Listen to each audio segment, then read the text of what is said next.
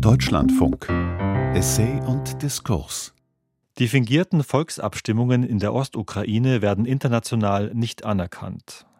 Kaum jemand hält das Abstimmungsergebnis für glaubwürdig. Dennoch sind manipulierte und gefälschte Wahlen kein neues Phänomen. Seit 200 Jahren gehören sie zur Geschichte der Massenpartizipation. Welchen Sinn haben solche Abstimmungen? Mit dieser Frage beschäftigt sich die Historikerin Hedwig Richter im folgenden Essay. Richter lehrt neuere und neueste Geschichte an der Universität der Bundeswehr in München. Sie forscht über die Demokratiegeschichte, Migration und Geschlechtergeschichte im 19. und 20. Jahrhundert in Europa und in den USA. Dunkle Seiten der Demokratie.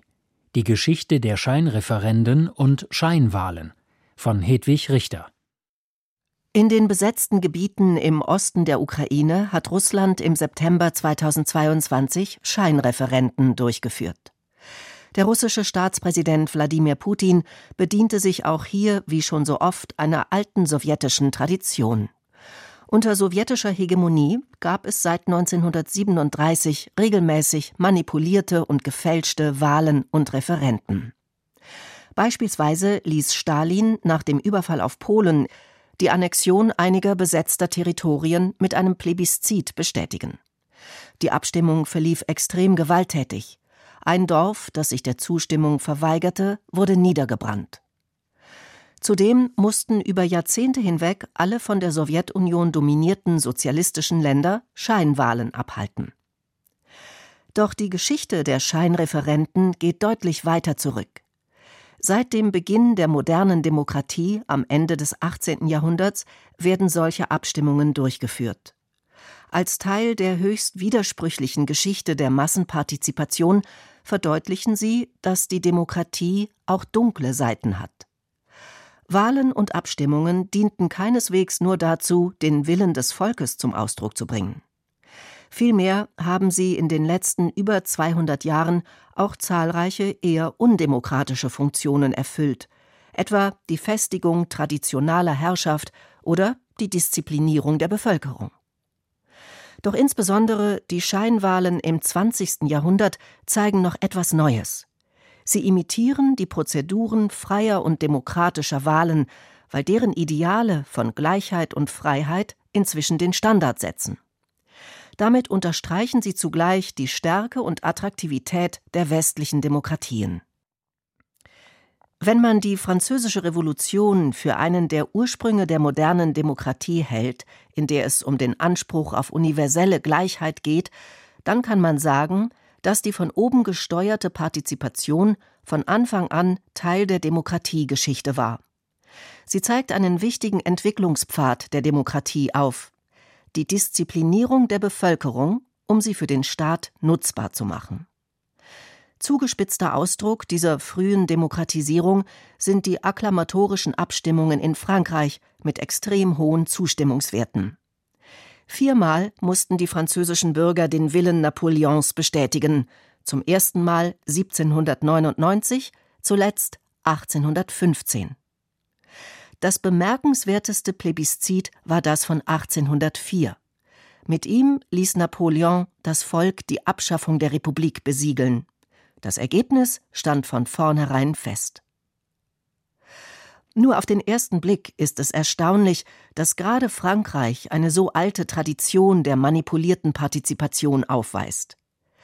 Denn erstens gab es hier die auf Rousseau zurückgehende Vorstellung einer Volonté générale, einer allgemein geteilten Vorstellung vom Gemeinwohl, die abweichende Meinungen diskreditierte und nur wenig zu tun hatte mit dem liberalen Mehrheitsprinzip.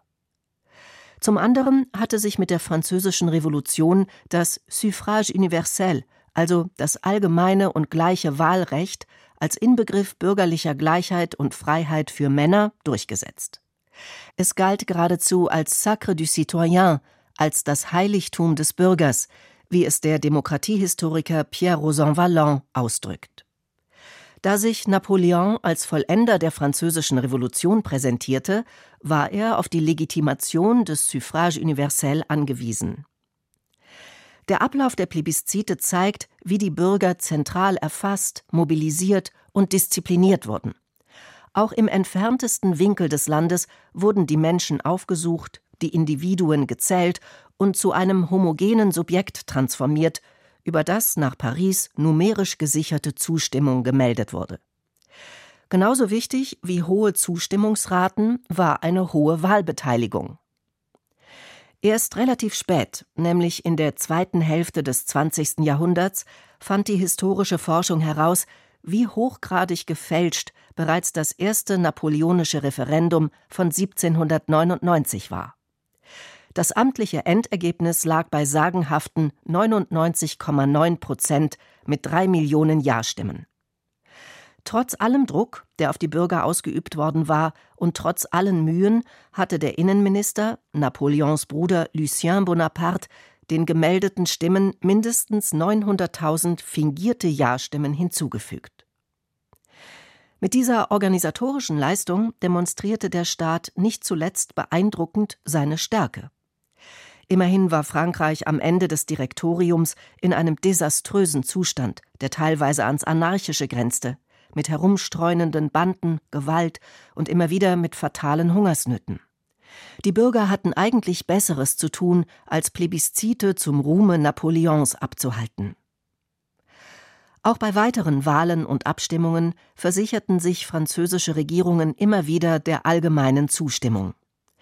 Der Historiker Jeff Horn sieht hier eine Electoral Machine am Werk, eine Wahlmaschine der Staatsmacht. Und die Politikwissenschaftlerin Christine Guionnet spricht von der Vote de Soumission, also von der Wahl als Unterwerfung. Und tatsächlich gehört die demonstrative Unterwerfung des Citoyens bei der Wahl zu den Mustern dieser von oben orchestrierten Partizipation. Ein weiteres Muster findet sich bereits unter Napoleon, die performative Kraft des Festes.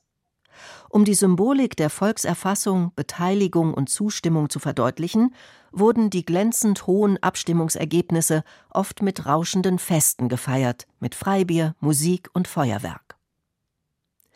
Wahlen dienten nicht nur bei Referenten zur Bestätigung alter Eliten, sondern auch bei den zahlreichen Wahlen mit einem Suffrage universel oder, wie es im Deutschen hieß, bei allgemeinen Wahlen.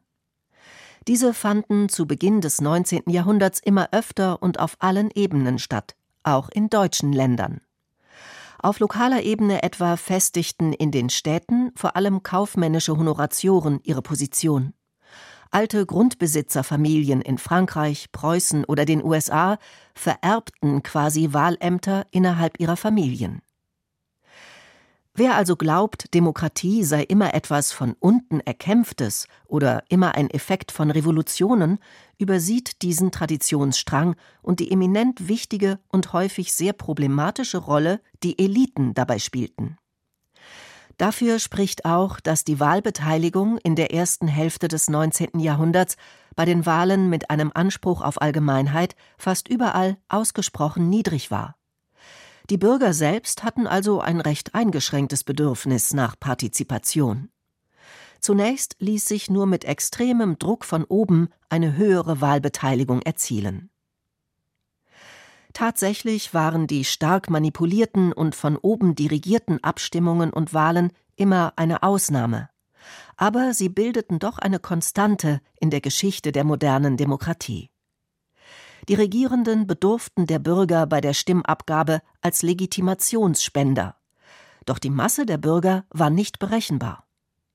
Als Reaktion auf die neue, ungewohnte Unsicherheit tauchten bei allen Wahlen mit einem allgemeinen Anspruch im 19. Jahrhundert Korruption und Manipulation auf. Besonders stark wurden Wahlen übrigens in den USA manipuliert.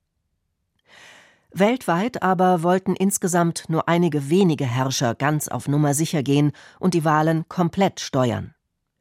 Berühmtestes Beispiel im 19. Jahrhundert wurden die Wahlen unter Napoleon III. 1851-52 führte der gewählte Präsident der Zweiten Französischen Republik, Louis Napoleon, der Neffe Napoleons, einen Staatsstreich durch und installierte das Zweite Kaiserreich, zu dessen Kaiser Napoleon III. er sich erhob. All das ließ er durch Scheinplebiszite absegnen, für die er wieder das zuvor abgeschaffte Suffrage universel einführte. Napoleon und sein Neffe brachten das Suffrage universell und demokratische Ideale in Verruf. Ihr System wurde als Bonapartismus berühmt berüchtigt, und in anderen Ländern blickte man voller Verachtung auf das Phänomen. Leopold von Gerlach schrieb 1852 an Otto von Bismarck Napoleon hat das tiefsinnige Wort gesagt, er wolle überall die Republik, aber mit einer Diktatur.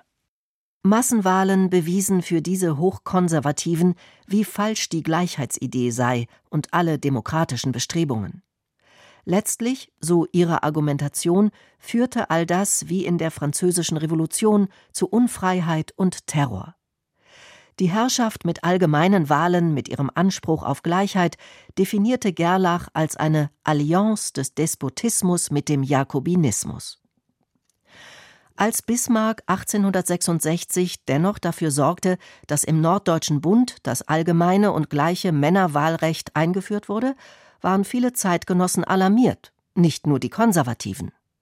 Friedrich Engels schrieb entsetzt an Marx, Bismarck habe da mit dem Suffrage universel einen Coup gelandet. Und, so hieß es wörtlich weiter, wie es den Anschein hat, wird der deutsche Bürger nach einigem Sträuben darauf eingehen, denn der Bonapartismus ist doch die wahre Religion der modernen Bourgeoisie. Allerdings, nach den Wahlen zum konstituierenden Reichstag im Frühjahr 1867, die relativ frei und fair verlaufen waren, schrieb Engels an Marx In Deutschland ist noch lange nicht das zu machen, was in Frankreich mit den Wahlen gemacht werden kann.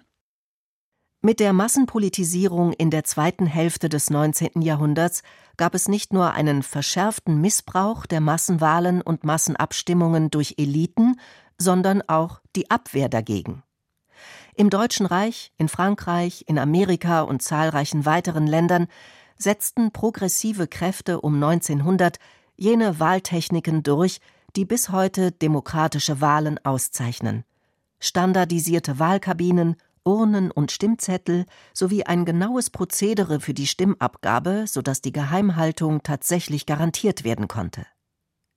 Diese forcierte Geheimhaltung der Wahlen signalisierte eine neue Funktion von Wahlen, nämlich als rationale Entscheidungsfindung der Politik, die nicht mit anderen Systemen kollidieren sollte. Weder der Fabrikherr noch der Großgrundbesitzer Weder Kirchen, die Familie noch die Dorfgemeinschaft oder sonst ein anderer gesellschaftlicher Bereich sollten das freie, gleiche und sachlich begründete Votum des Bürgers beeinträchtigen. Von Wahlmaschinen und Online-Wahlen abgesehen, zeichnen diese Wahltechniken bis heute liberale Demokratien aus. Es ist ein klar geregeltes Verfahren, geradezu ein Ritus. Die Zeit der Massenpolitisierung in den Jahrzehnten vor dem Ersten Weltkrieg, in der in vielen Ländern ein allgemeines Männerwahlrecht galt, in der diese Wahltechniken zur Geheimhaltung installiert wurden, in der in vielen Ländern laut und deutlich das Wahlrecht auch für Frauen eingefordert wurde, diese Zeit setzte Standards, die bis heute gelten. Von nun an konnte sich eine Staatsmacht kaum noch ohne Bestätigung durch die Bevölkerung legitimieren. Wer sich zur sogenannten Zivilisation zählte, musste darauf zurückgreifen. In Deutschland mit dem modernen allgemeinen Männerwahlrecht und einem durchaus mächtigen Reichstag galt das ebenso wie in Frankreich, Belgien, den USA oder Dänemark. Auch die künftigen autoritären und totalitären Regime fühlten sich dann in verquerer Weise diesem Standard verpflichtet. Seit den 20er Jahren fanden solche Scheinwahlen in Italien oder Lateinamerika statt. Auch Hitler setzte ganz auf Massenpartizipation und auf von oben gelenkte Wahlen und Plebiszite. Dabei wird deutlich, Wahlen sind immer auch ein performativer Akt. Die wählende Person bekräftigt stets die gesellschaftliche Ordnung durch die Teilhabe am Wahlakt. Sie wird Teil des sich durch die Wahlen konstituierenden Volkes, das in Einmütigkeit seine prinzipielle Zustimmung demonstriert. Die Nazis wollten keinesfalls auf die in Deutschland teilweise weit über 100 Jahre alte anerkannte Tradition einer Legitimation durch Wahlen verzichten. Sie gaben der Partizipation aber neue Funktionen. Wahlen und Plebiszite im Nationalsozialismus waren ein Propagandainstrument und wurden als Spektakel und rauschendes Volksfest aufgeführt. Etwa die Reichstagswahlen am 29. März 1936, bei denen zugleich eine Volksabstimmung über die Remilitarisierung des Rheinlands stattfand. Die Deutschen feierten, jubelten und stimmten ab. Zwei Zeppeline zogen während des Wahltages über Deutschland, von Osten bis an den Rhein, und warfen Flugblätter ab. Deine Stimme dem Führer. Obwohl jeder mit Ergebnissen von über 95 Prozent gerechnet hatte, sorgten die absoluten Raten doch für Erstaunen. Bei einer angeblichen Wahlbeteiligung von 99 Prozent hatten nach amtlichen Meldungen 98,8 Prozent ihr Kreuz bei der einzigen Möglichkeit auf dem Stimmzettel gesetzt, bei der NSDAP. Die Nazi-Größen konnten ihr Glück kaum fassen. Goebbels schrieb: Das Volk ist aufgestanden. Der Führer hat die Nation geeinigt. So hatten wir uns das in unseren kühnsten Träumen nicht erhofft. Wir sind alle wie benommen. Hier wurde auf pervertierte Weise einmal mehr die Kraft des Suffrage universel, des allgemeinen und gleichen Wahlrechts deutlich ihre umfassende, weltweit anerkannte Legitimationsfunktion. Im Zeitalter der Massen boten Teilnahme und Zustimmung des Volkes eine nicht nur unverzichtbare, sondern auch eine unüberbietbare Legitimation. Welches Argument konnten Großbritannien, Frankreich oder der Völkerbund gegen Adolf Hitler vorbringen, wenn das Volk hinter ihm stand? Dass dabei 1936 erstmals nicht mehr Jüdinnen und Juden mitwählen durften, übersah man dabei auch im Ausland. Die Nazis zerstörten die liberale Demokratie, indem sie Demokratie von allen retardierenden Momenten eines Checks and Balances lösten, von Minderheitenschutz, vom Rechtsstaat, von der Menschenwürde. Diese Versimplifizierung der Demokratie findet sich bis heute bei Populisten und Faschisten. 1936 rief Hitler bei einer Wahlkampfrede Ich habe nicht die Demokratie beseitigt, sondern sie vereinfacht, indem ich mich nicht zur Zuständigkeit der 47 Parteien, sondern zur Zuständigkeit des deutschen Volkes selbst bekannt habe. Die ausländischen Korrespondenten ließ Hitler wissen, wir wilden Deutschen sind bessere Demokraten als andere Nationen. An der Ablehnung der, wie er es nannte, fremden Demokratie, wie sie in Deutschland vor 1933 geherrscht habe, ließ Hitler allerdings keinen Zweifel. Er sprach mit Abscheu von sogenannten großen Demokratien oder auch von kapitalistischen Demokratien. Für die Imitation von Demokratie jedoch reichte ein reiner Akt der Akklamation nicht aus. Daher mussten die Wahlen nach dem bekannten Ritus ablaufen, mit einheitlichem Stimmzettel, Wahlkabine, Urne und so weiter. Manipulationen und Fälschungen waren zugleich massiv. Parteigenossen kennzeichneten etwa die Wahlumschläge von verdächtigen Personen oder kontrollierten die Wahlkabinen. Doch waren die Fälschungen nicht so massiv, dass sie das Ergebnis grundsätzlich verfälschten.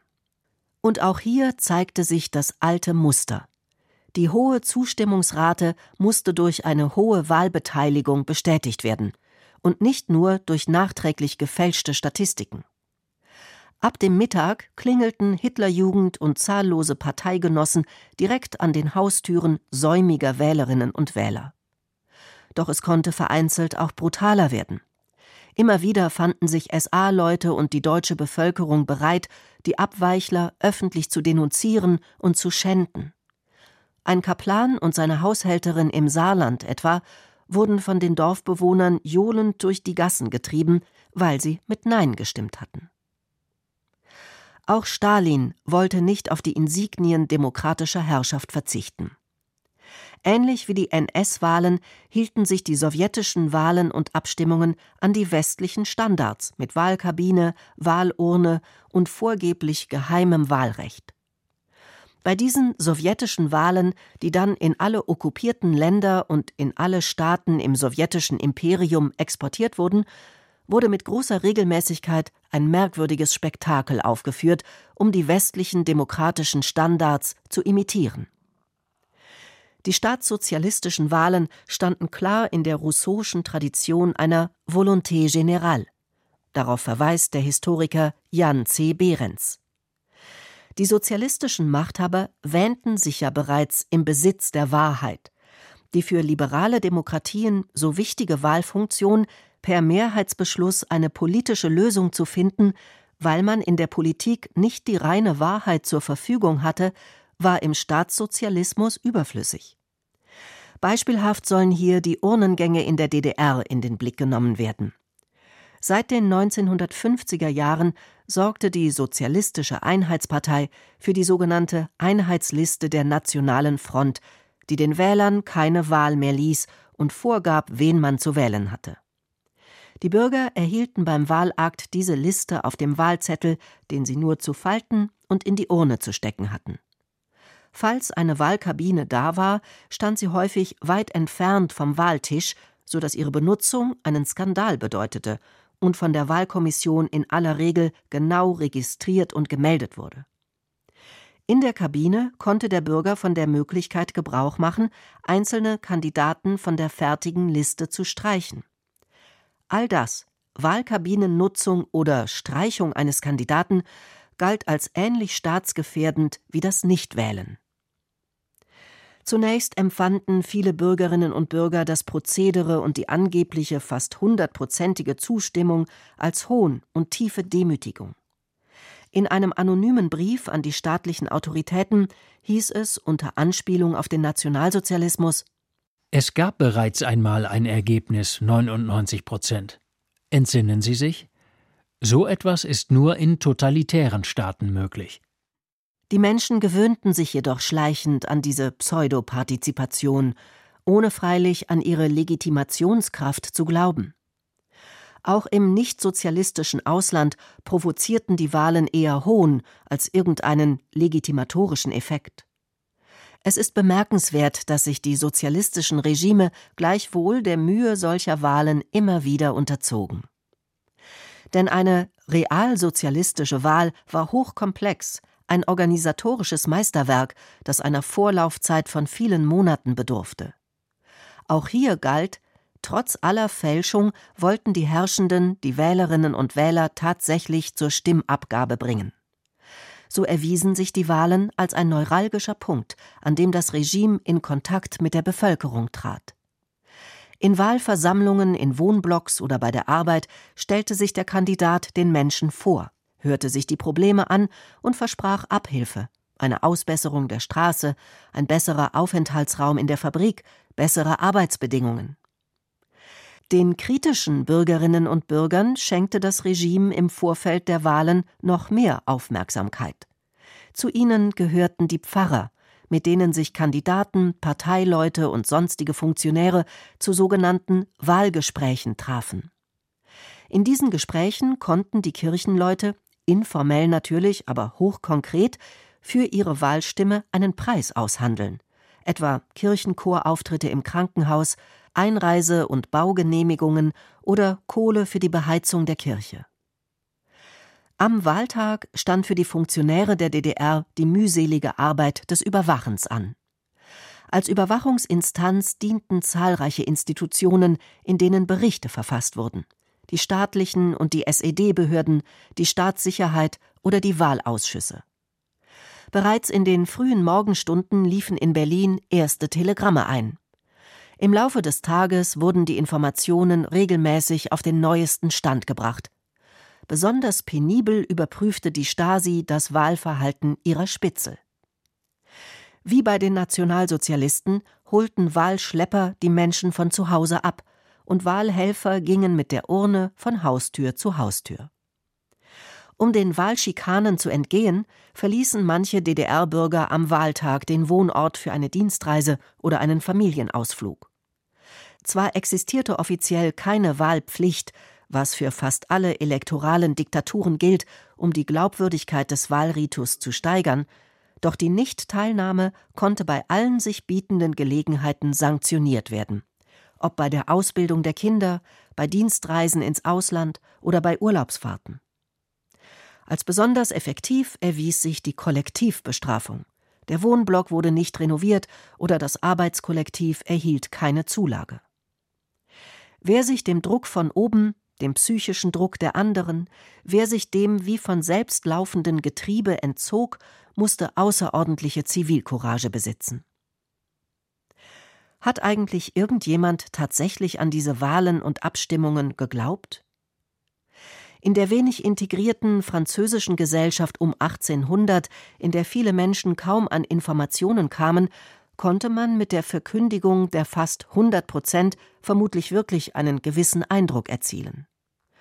Doch schon in der zweiten Hälfte des 19. Jahrhunderts unter Napoleon III. War das bei einer höher alphabetisierten Bevölkerung und bei einer wachsenden Öffentlichkeit kaum noch möglich. Das System diskreditierte sich damit selbst und brachte das demokratische Wahlrecht international in Verruf. Im Nationalsozialismus aber manifestierten die Wahlen nicht zuletzt die echte Begeisterung eines Großteils der Bevölkerung. Allerdings trugen auch in der NS-Zeit diese Art Wahlen zur Delegitimierung bei, weil sie für einige Bürger und ausländische Beobachter für den Unrechtscharakter des Systems standen. Dem Sozialismus sowjetischer Prägung hingegen war es nie im gleichen Ausmaß gelungen, die Massen zu begeistern. Nur sehr selten findet man hier den Nachweis, dass tatsächlich jemand an diese Wahlen geglaubt hat. Warum also fand dieser aufoktroyierte Ritus der Scheinwahlen trotzdem immer wieder statt? Drei Punkte seien hier zusammenfassend genannt. Erstens Scheinwahlen sind eine Propagandaveranstaltung, eine Massenmobilisierung, mit der Einigkeit demonstriert werden soll. Eine Einigkeit des Volkes zur Legitimation der Staatsmacht. Die Konstruktion des Volks ist ein wichtiger Faktor. Daher ist es bei diesen Wahlen und Volksabstimmungen auch so wichtig, tatsächlich möglichst alle Wählerinnen und Wähler zu mobilisieren und nicht nur nachträglich die Statistiken zu fälschen. Jede und jeder Erwachsene soll den Staatsakt der Wahl vollziehen. Napoleonische Staatsbeamte krochen in die abgelegensten Bergdörfer Korsikas. Die Hitlerjugend trommelte die Nichtwähler aus dem Haus. SED-Funktionäre durchkämmten die Altenheime.